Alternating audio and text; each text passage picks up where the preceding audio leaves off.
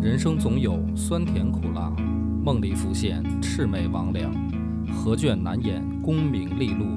举杯一满贪嗔痴狂。野史下酒四电台，道出不一样的精彩。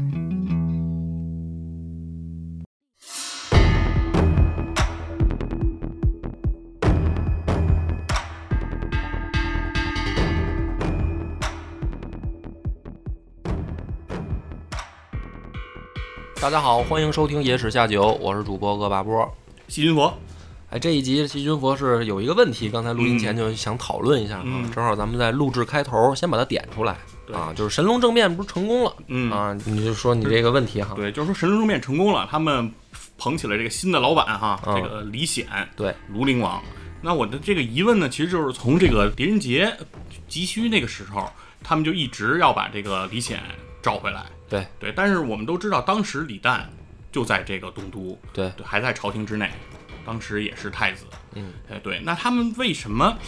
那么执着于这个庐陵王？因为我们感觉上这个庐陵王从他的这个能力啊，从他的这个品行也好，好像做这个新老板感觉上不那么合适。对，就是因为当过皇帝，嗯而且当皇帝的时候说白了当的不怎么样，对对对，就是因为真让武则天抓住小辫子了。嗯，啊，就是说你给老丈杆子是韦玄真想给顶起来这事儿对嗯不合道理，要把这唐朝都送给韦玄真。对嗯但是这件事儿呢，就是我觉得可能很多人也有这个疑问啊，因为从后面咱们这一集要讲的就可以看得出来，这个李显呢的确也是不给力嗯啊。那么问题出在这儿，就是说李显、李旦都是李治的儿子，嗯嗯，从大面上来说呢，呃一个老三，一个老四，嗯啊，那你非要说这个长幼有序的问题呢，好像有点牵强，就是说是啊，必须得是只要哥哥还活着，弟弟就不能上位，嗯，这个解释呢，其实确实有点牵强啊，反正又不是长子，嗯但这个里面有一个问题是说，这些人他们认为的是想，如果推举出来李家的子孙的话，那他实际上在反的是武则天。嗯对吧？就是说，呃，如果让李家的子孙重新上位，那么就是说武则天的做法是错的。比如说像张建之这一次神龙政变成功了，嗯那么他推出，如果比如说张建之这次推出李旦，而不是推李显，嗯对那么就存在一个问题：李显还活着，嗯李显的身份怎么界定？嗯对吧？就是李旦，如果这个时候你成为皇帝了，那这个还活着的哥哥，曾经当过皇帝的哥哥，他的身份应该怎么界定？嗯，他是不是还应该承认他曾经当过皇帝这件事儿？那么，如果你不承认嗯啊，你认为他就是不应该当皇帝，嗯那么就说明武则天做的对，嗯，对，那么老太后就没错，嗯对吧？对，呃，就那就说白了，你反的这个目的是什么？所以呢，如果你反对武则天执政，你认为政权应该回到李家子孙身上，你就必须得承认李显的没错，他应该还给的政权还给的人是李显，嗯因为矛盾是出在武氏和李氏身上。那么在这个情况下，呃，同时又有一个长幼问题，嗯所以这个李显是被他们第一个选择捧起来的。对，而且通过姚崇的这个例子可以看出，就像张建之对于立场站得稳不稳，嗯，这个事情他是很看重的。对那如果立场要站得稳，那就是说武则天这一朝她的所有重大决定都应该是错误的，对你不能说她就是一分为二的看，对说对有对错误有有有有正确，这样的话你的立场就显得不稳了。对，就是你这样解释起来就很乱。是说白了，对于这个。嗯就是怎么说，老百姓来说，嗯你这就是乱搞、嗯啊！你不如就是简单明了一点。嗯那么恢复了李显的这个皇帝位以后，嗯实际上就出了一个问题。嗯这个李显呢，被贬在房州的时候，跟媳妇儿韦氏可以说是担惊受怕，因为那个时候好多都传说他已经死了，对对吧？对，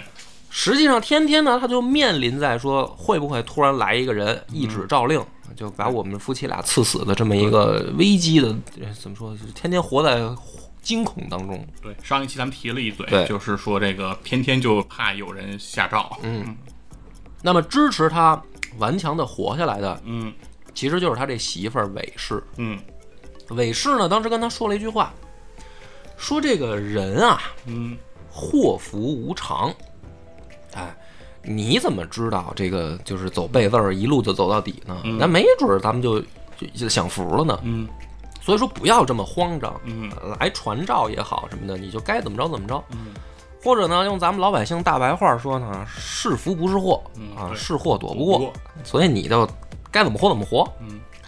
那么在媳妇儿的这个鼓励下啊，其实我觉得男人脆弱的时候是需要有一个女人在旁边这么呃给他撑一把的，嗯呃很管用。那么李显呢就很感念韦皇后的这个恩情嗯，啊，这个也是夫妻之间的恩情。对，所以在落难的时候啊，他就给媳妇儿呢保过证，说如果将来有一天咱们混混好了，嗯啊，咱们又比如说能正常了，我一定呢就是让你呃随心所欲，就是你想干嘛就干嘛嗯啊，我就不一定满足你所有的愿望。嗯，从这一点上来说啊，嗯，李显还算是个好丈夫。听起来挺爷们儿的，对，而且从后面来看，人家真是说得出做得到。嗯嗯，说到做到。反正你要是搁在现在谈恋爱当中呢，是很多女性这个向往的对象。嗯，但是实际情况呢是，真的神龙政变成功了以后，对，这个在朝臣的眼里啊，嗯，李显就旧病重犯，又要追谥他这老丈杆子啊为王。嗯那么这里面呢，就是朝臣就又觉得说。不妥虽不妥吧，嗯但是就是说，你怎么跟皇帝陛下说嗯这事儿呢？你说你之前当皇帝就是因为这事儿被人抓住把柄嗯给弄下来，嗯然后你现在又来这一套，反正李显这回呢也真是嘚瑟起来了、嗯啊！我就我就必须得这么做、啊！我媳妇儿说的就必须得做到。嗯这个事儿呢，先摆在一边儿嗯啊，就是李显上位以后的表现，先不说啊。朝中呢，朱武尚存，就是嗯对武家的人还在，对，而且是什么呢？有人啊给张建之提醒，嗯比如说这个里面呢，洛州长史薛继场嗯就曾经去找张建之和和敬辉都找过，嗯他还举例子，他说二兄虽诛，嗯产禄犹在。嗯，这是说的汉朝的事儿。说的汉朝吕雉的这个侄子吕禄、吕产，嗯哎，说，嗯，他其实上就是一个对比，就是说武则天对比成吕雉对，啊，然后张张家兄弟虽然死了，嗯但是武家兄弟还在，嗯那么应该及早防备，你最好斩草除根。但是没想到呢，张建之这时候有点飘，嗯老头儿呢就是说，说大势已定啊，嗯就这些人，我看无足轻重，就是连老太太都已经搬到上阳宫了，嗯这些姓武的还能翻什么天？嗯只要呢，咱们把这个皇帝陛下拢住嗯啊、这武家的人翻不了天了。还有呢，比如说这个朝议尉刘幽求也去向还彦范嗯去提醒，说三思尚存，就指的是武三思，武三思还在，嗯呃，你们要想这个晚年安享、嗯啊，领退休金养老，你们最好把这五三思处理了，就更具体了，就别说朱武了，就是你朱武都不动，五三思你也得给解决了。嗯结果呢， 说这个还彦范啊和敬辉这些人啊，就是付之一笑，没当回事儿。那么实际上这个情况下，呃，薛继场和刘游求他们担心的还真是有道理。看起来这个武三思已经翻不了什么局了啊，嗯人家还真就翻成了。嗯首先第一个呢，就是中宗李显嗯的第七个闺女叫安乐公主嗯。这个安乐公主嫁给的就是武三思的儿子，嗯，等于武三思跟这个李显两个人算是儿女亲家亲家这样一个关系。嗯那么这个安乐公主呢，又恰巧是李显被贬房州的时候生下来的孩子。对，所以呢，一方面就是说危难之中嘛，嗯对于亲情本身就看重。嗯，呃众众叛亲离嘛，你想你被贬的人了，谁还对搭理你？对，所以对这个闺女呢，就是格外看重。另一方面呢，这闺女长得也好看，也聪明，所以就特别喜欢。嗯那么是当时呢，就是李显刚刚回到首都，不是复位了吗？嗯恢复成太子的时候，武则天就让武三思的儿子武重训娶了安乐公主，就两个人结了亲家。所以在这一场这个政变当中呢，嗯武三思通过这一层关系算是没有被搞死，嗯，这毕竟是儿女亲家。是，另一个呢，就是说武三思当时在这个初入后宫的时候啊，嗯是一个老色鬼的这么一个形象啊。然后呢，天天呢就想着这个怎么逮个妞儿，嗯逮着谁了呢？就逮着这个上官婉儿了啊！这又是出自《控鹤间秘记》，嗯嗯说上官婉儿呢，这个也是少女怀春嗯啊，弄不了张长宗兄弟，嗯不是让老太后嗯这炸毛了吗嗯？说那咱也得弄个人啊，是要不我这个天天就是再再能写诗，嗯再能作文，我这总得有个依靠啊，我是个女人嘛，就跟武三思勾搭在一块儿了。嗯然后呢，在这个神龙政变以后，这个李显啊、嗯也看上上官婉儿了，嗯然后就偷，哎呀，不用偷摸了，就把这个上官婉儿封为婕妤嗯，啊，就是纳为后宫的这个固定成员之一，对，天天呢就跟这个上官婉儿就腻咕，腻咕的同时呢，这个上官婉儿就接近了韦皇后，就是李显这媳妇儿，嗯跟李韦显这个就是韦皇后一接触啊，嗯发现这个韦皇后啊，也是一个就是说，嗯，怎么说呢？ 嗯，久旱逢甘霖的这么一种状态啊，嗯就是也也琢磨着，嗯嗯，找点儿男朋友捂了。然后俩人呢一聊啊，姐们儿之间，别看年龄差挺大，嗯这个姐妹之间啊，一一聊天儿一说这个，主要韦皇后也是憋的时间太长了，再加上李显呢，确实可能宠她，真的是有点儿家里面都嗯她说了算。是，就跟这个上官婉儿啊聊起了床帝之事，嗯因为韦皇后知道这个老公呢也逮这上官婉儿，俩人呢先从聊老公开始，就是这没羞没臊这劲儿就上来了，哎，就是问上官婉儿说那个我老公在你那儿表现怎么样啊？你给我描述描述啊。嗯他一交头交流这个呢，嗯上官婉儿就听出来了，这是一个老淫娃、嗯啊，就说啊说那个没劲啊，嗯我也不怕你不爱听，嗯就是咱咱皇帝这个活儿不行，嗯这个伪皇后呢，那能不知道吗？但是呢，就是半带嗔怒，说嗯啊，你这个小蹄子是吧？嗯你个小小荡妇，嗯哎，这个上官婉儿就说说，这有什么了不起的？说我肯定不行了嗯啊，我就是谁点我，我陪谁。嗯哎，你你现在是皇后啊，嗯你要是也不满足，你也可以找人啊。嗯这个韦皇后呢，就假装生气，说：“你怎么能说这种话呢？这个有违妇道的事儿，嗯嗯说咱们也不能跟那个乡下村妇似的，还能嗯通奸什么的，是吧？偷汉子，这皇室丑闻咱不能干。”上官婉儿就问了一句：“啊，嗯说则天大圣皇帝，皇后以为何如？就是您这婆婆武则天，你觉得怎么样？”嗯这个韦皇后呢，一想说老太太牛逼，我我我作为一个后辈，我只能说牛逼。是，上官婉儿说这就结了嗯，前面有榜样啊，这这对啊，大圣皇帝也没少弄事儿啊。嗯所以说你呢，也甭跟我正着弯弯绕嗯啊。大圣皇帝那会儿我也在旁边看着，嗯对吧？你要是现在有这心思呢，我就给你介绍个人儿嗯啊，让你开心开心。嗯韦皇后呢，假装生气，实际上上官婉儿也看出来了，其实是乐意的。嗯就把武三思介绍给了韦皇后，俩人又捏鼓起来。嗯这个武三思从此呢，算是就是初入后宫啊，也不藏着掖着嗯啊。然后这个跟李显两个人关系还不错，嗯对说是玩什么呢？就是他们一块儿啊玩这个桌游嗯，双路双六啊，这个双是路棋，双陆棋，嗯对，说是一种赌博游戏，它是有筹码的。对，哎，说是这个武三思跟韦皇后在这儿玩这桌游的时候呢，嗯李显在旁边算筹码，对，就点帮头帮他们俩点筹，嗯就是好到这种程度。说这个武三思要是隔两天不进宫吧，嗯这李显还受不了，还得非得跑到武家找他去，说哎这怎么不来了？就是好这顶绿帽子，哎，就好好这个，也他妈挺奇怪。啊当然了，这也是野史啊。你要说这个，你信不信的，我就不管了。但是这个从这个上官婉儿的角度，为什么要拉这么一个大大的皮条？嗯，其实呢，就是也是从他自身的考虑。上官婉儿最大的保护伞就是武则天，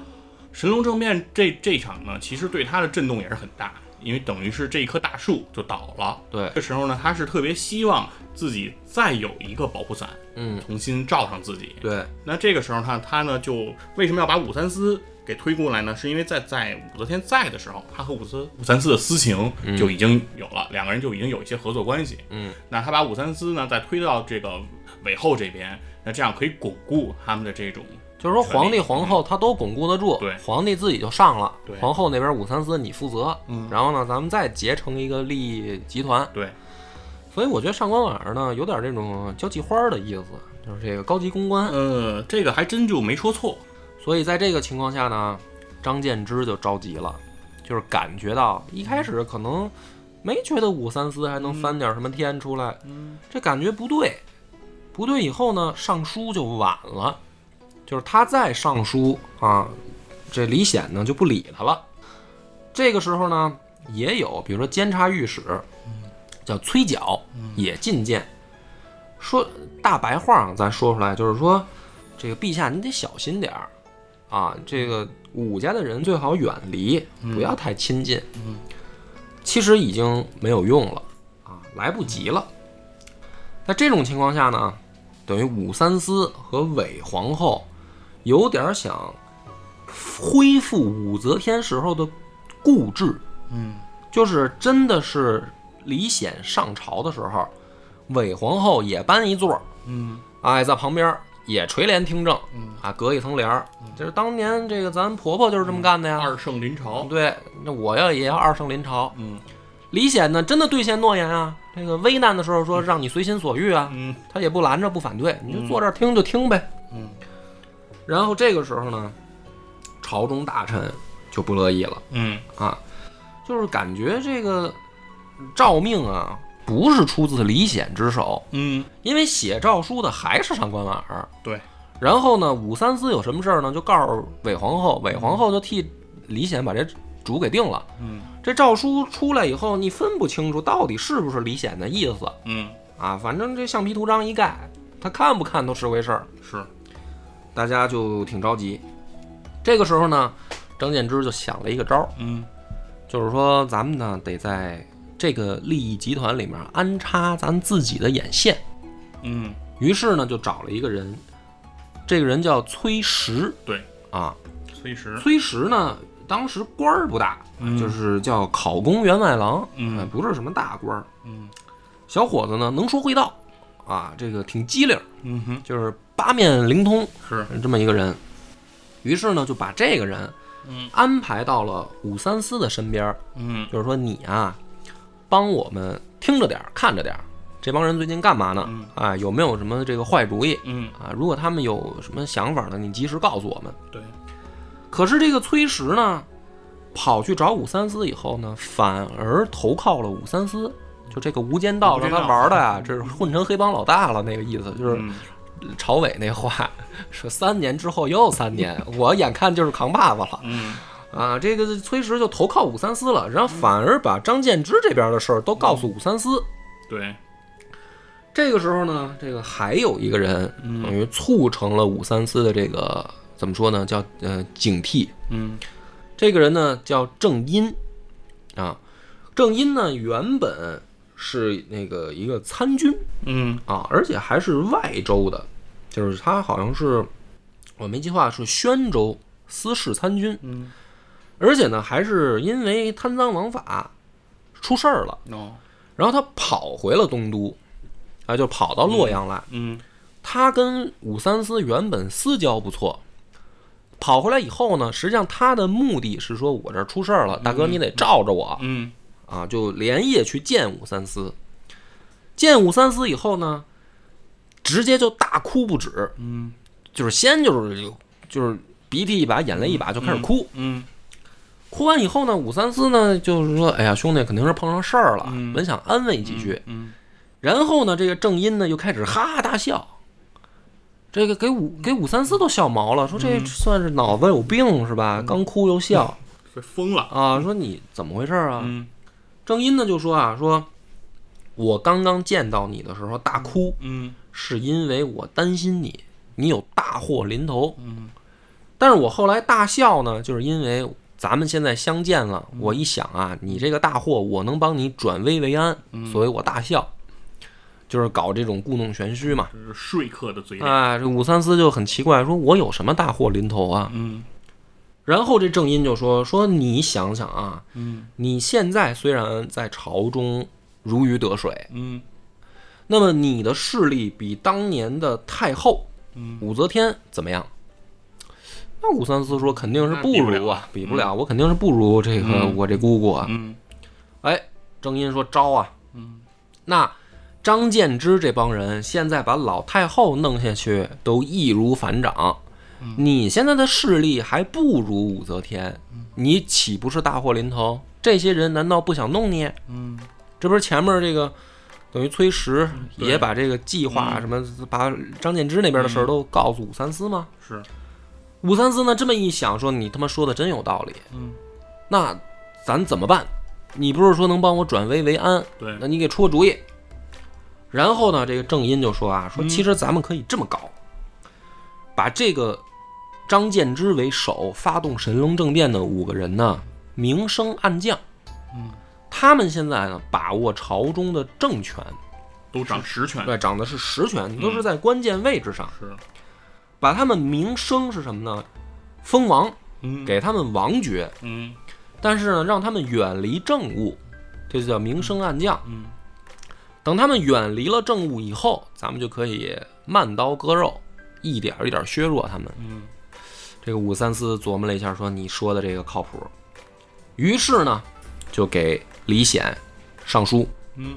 封张建之为汉阳王，还彦范为扶阳王，然后敬辉为平阳王，袁术己为南阳王，崔玄伟为博陵王，嗯然后罢之政事，就是你们就没有实权了，但是你的名头是你现在是王了，嗯对，看起来呢也不错嗯啊。政务呢就找了两个人来接替，嗯一个呢叫唐修景，一个叫窦卢亲望，这两个人分别担当左右仆射嗯啊。实际上是什么呢？这个咱们看《长安十二时辰》的时候、就知道，嗯，是不是什么所谓的左相右左相右向，是吧？嗯其实说的就是这个左右仆射。嗯那么可能有的人就问了，说这个左右仆射为什么可以比拟为相权、嗯，啊？就是唐朝什么时候变成这样的呢？他上边其实应该还有一个人，对，嗯左右仆射上面原本应该是尚书令，嗯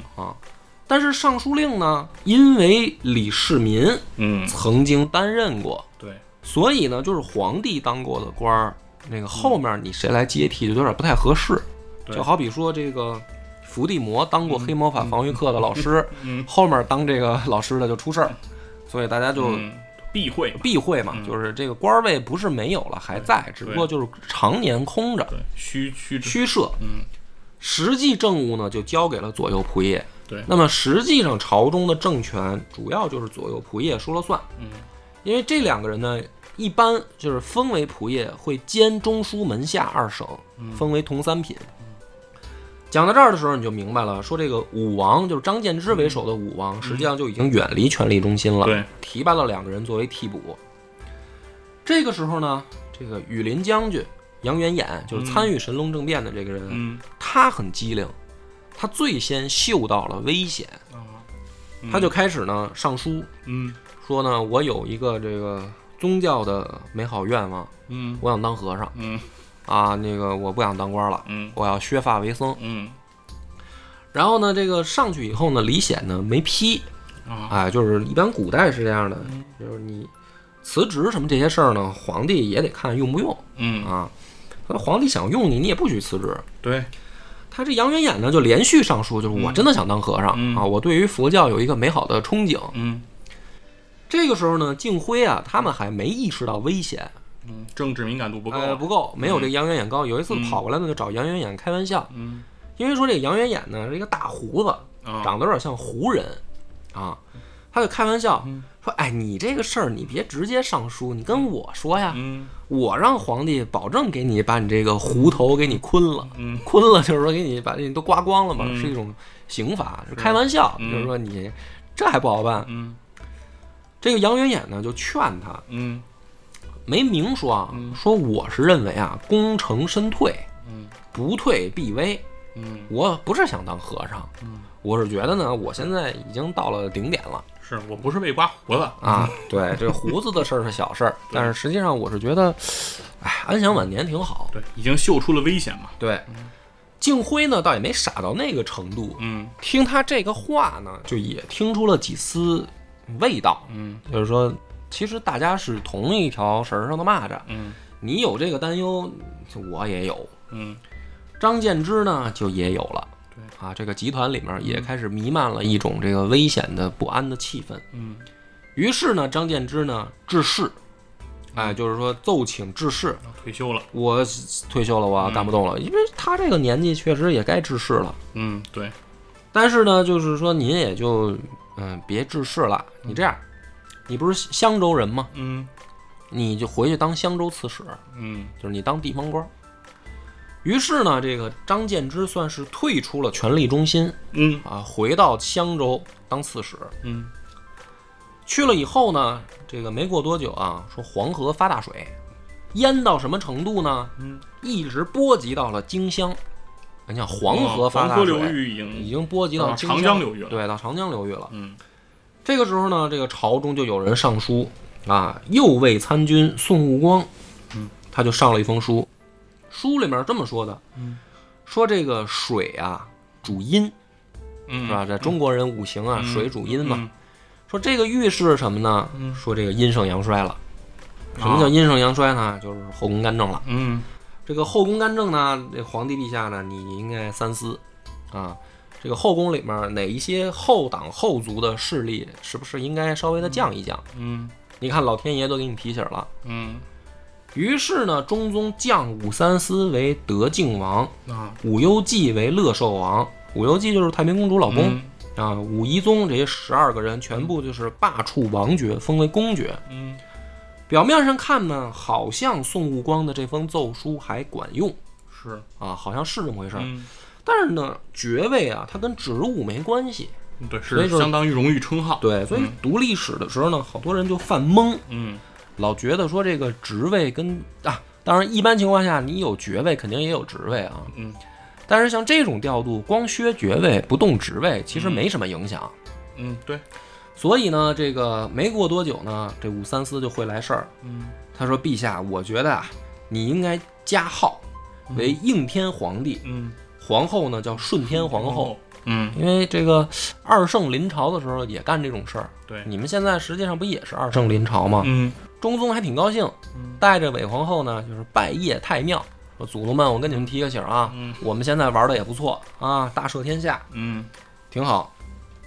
三天以后嗯啊，这个在一次聚会的时候，嗯说是这个李显带着伪皇后在看这个泼水节啊啊，这个当时呢叫泼寒湖戏，嗯，说这个胡人啊抗冻。对，他是冬天玩冬泼水天，呢，光着膀子玩泼水，哎嗯然后这个皇帝看乐儿。看节目的时候呢，宫中就来了急报，嗯说那个你妈呢有点喘不上气儿了，嗯呃，赶紧回去看看吧。于是呢，这个李显带着韦皇后就来到了上阳宫，嗯看到了奄奄一息的武则天。老太后呢，这个时候八十二岁嗯啊，已经是上气不接下气，一阵儿清醒，一阵儿昏迷。嗯反正说胡话也老。看见儿子来了以后呢，先说了一段话，嗯说我这一辈子啊没白活嗯啊，挺好。嗯别人做到的事儿呢，我都尝试过；嗯，别人做不到的事儿，我也都做到了，没有什么遗憾，是，嗯，挺好的。嗯说回首往事呢，如在梦中。那么我死了以后呢，不用再给我加帝号了。嗯就是你还恢复我皇后的这个身份就行了，嗯我太后的身份。然后呢，说完了以后呢，老太太就又进入昏迷了。嗯李显一看说呢，咱也就别打扰了，嗯回去以后呢，准备上床睡觉的时候呢，又来急报嗯了，老太太又清醒了，再去一趟吧，嗯这回没准就交代遗嘱了。好，这个李显又带着韦皇后嗯赶紧往上阳宫跑。嗯进去一看呢，看着这个上官婉儿嗯啊，这个太平公主，还有李旦嗯这些人都已经在床前站好了。这明显就是老太太要留遗言了。嗯武则天醒了以后呢，第一句话是：“哟，都来了，嗯这是来要我老命啊！”啊，这个说胡话嘛。嗯然后呢，就一个一个拿眼扫视，嗯先看见这个李显，嗯就跟他说：“说儿子啊，我呢这个一辈子，我觉得有一些事儿我也很后悔嗯啊。其中呢，第一个就是，呃，关于这个就是萧皇后呃嗯和啊王萧后王皇皇后和萧萧淑妃萧淑妃嗯当时呢下手挺狠，嗯这个现在我也要去了。啊嗯对于他们这件事儿呢，干脆恢复他们的姓氏，啊，不是给人家嗯对姓姓莽、姓莽和姓萧嗯姓萧嘛、嗯啊，是说也别这这别马上要见面了对，说 快见面了，也别骂人了，下去也不好聊啊，嗯恢复吧。嗯说你呢干的这些事儿呢，我觉得也挺好、嗯啊，我也没有什么想法了，你就今后呢当个好皇帝，嗯哎，然后对于这个张昌宗、张易之兄弟这个事儿呢，其实我想了想，的确也是做的有点过分了啊！我不应该让他们爬到这么高的位置。嗯所以人之将死，其言也善吧。算是老太太最后有点悔过的意思。嗯嘱咐完李显呢，又转头啊，看着这闺女太平公主，嗯说呢，我就最喜欢你，嗯我这些孩子里面也就你最像我。嗯就是，但是呢，我也嘱咐你一句，别老耍聪明，啊聪，明反被聪明误对，当心这个耍小聪明反而耽误自己。再转头呢，看看上官婉儿和韦皇后，嗯就摇了摇头，就是这俩呀，也没什么可说的了。嗯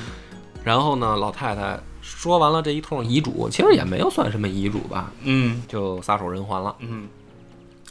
这一代女帝啊，在这儿嗯落幕，咱们就多说两句。行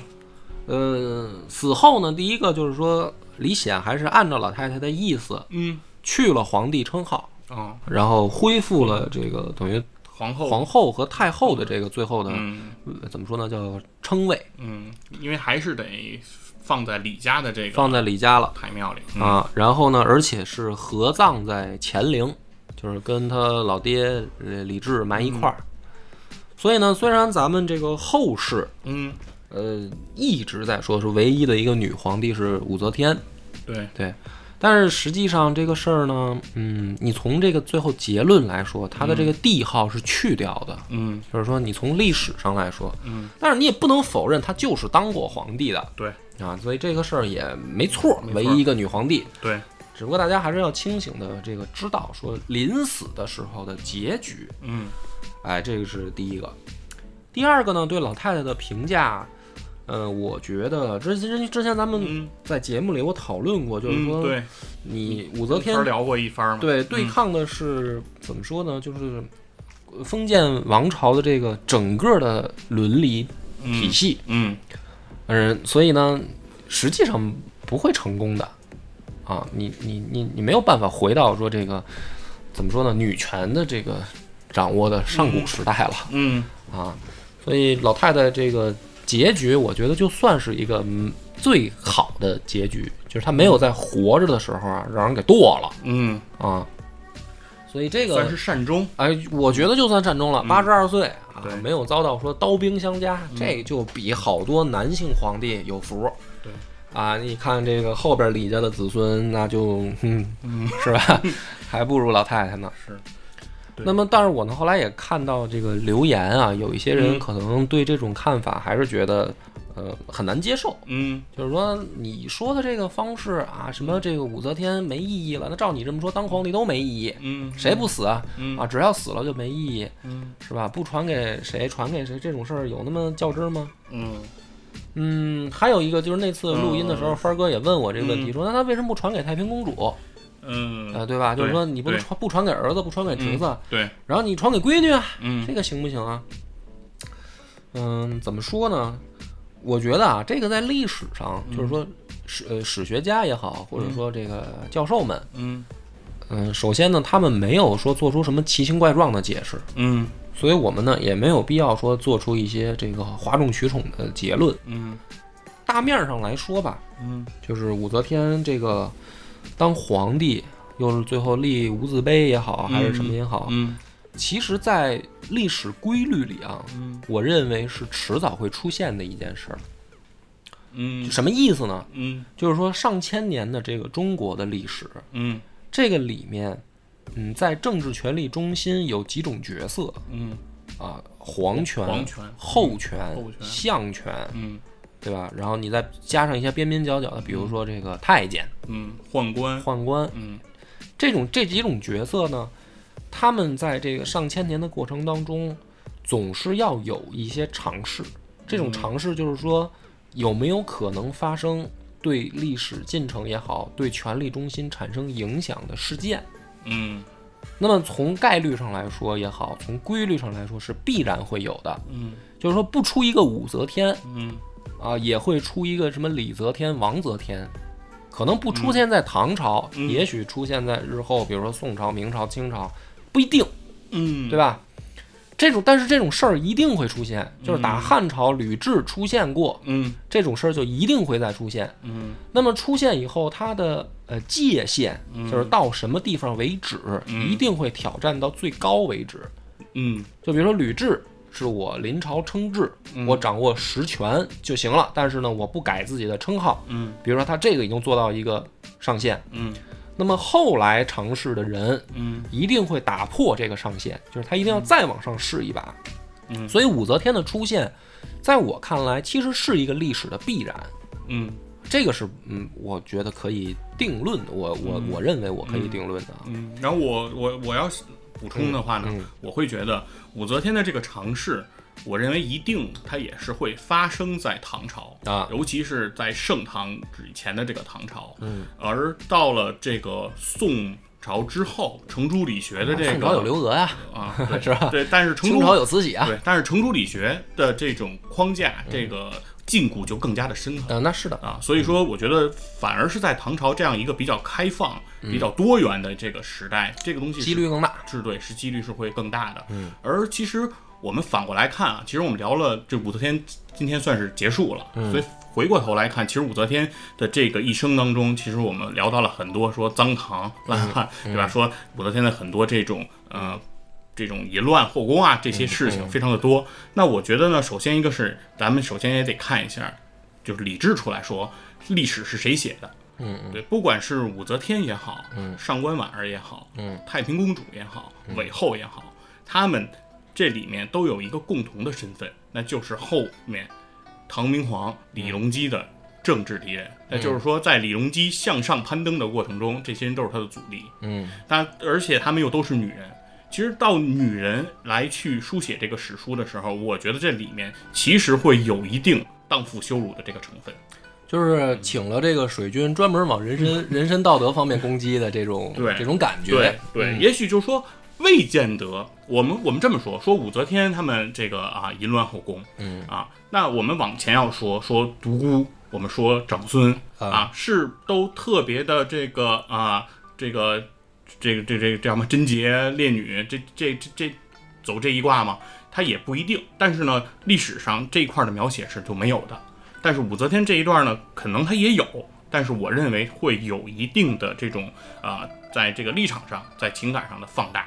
所以这也是说，像《空河间秘记》这样的这个读物吧，它在这个后世它的影响会比较大，我认为也有一定的关其系。实我倒是觉得这个事儿呢，你不用替独孤伽罗和这个长孙他们这么长脸、 嗯啊。呃，有没有的呢？反正没写。嗯至于《空河间秘记》呢，其实大家也公认是野史，就是肯定是过分、过分描写。嗯但是你换句话说呢，武则天她作为一个政治家的这种角度去评判，嗯对首先你你攻击一个政治家个人作风这种事儿啊，其实挺挺八卦的，就是嗯对也这个没有什么意义。这不就是马克吐温竞选州长的情节？对，就是说这种事儿，这种嗯你人是人个人生活作风问题，跟他从政能力，这是我觉得两回事儿。啊，流氓就没有能但力嘛。但是说这个嗯从咱们咱们要从从政上来讲，其实也有，比如说像武则天和上官婉儿在颁布一些律令的时候，里面嗯会有一些轻徭薄赋这样的一些啊政策。对那这些政策在后世去解读的时候呢，会怎么认为呢？说是这是在邀买人心。嗯，那这我觉得这个其实就已经是从动机来推这个 行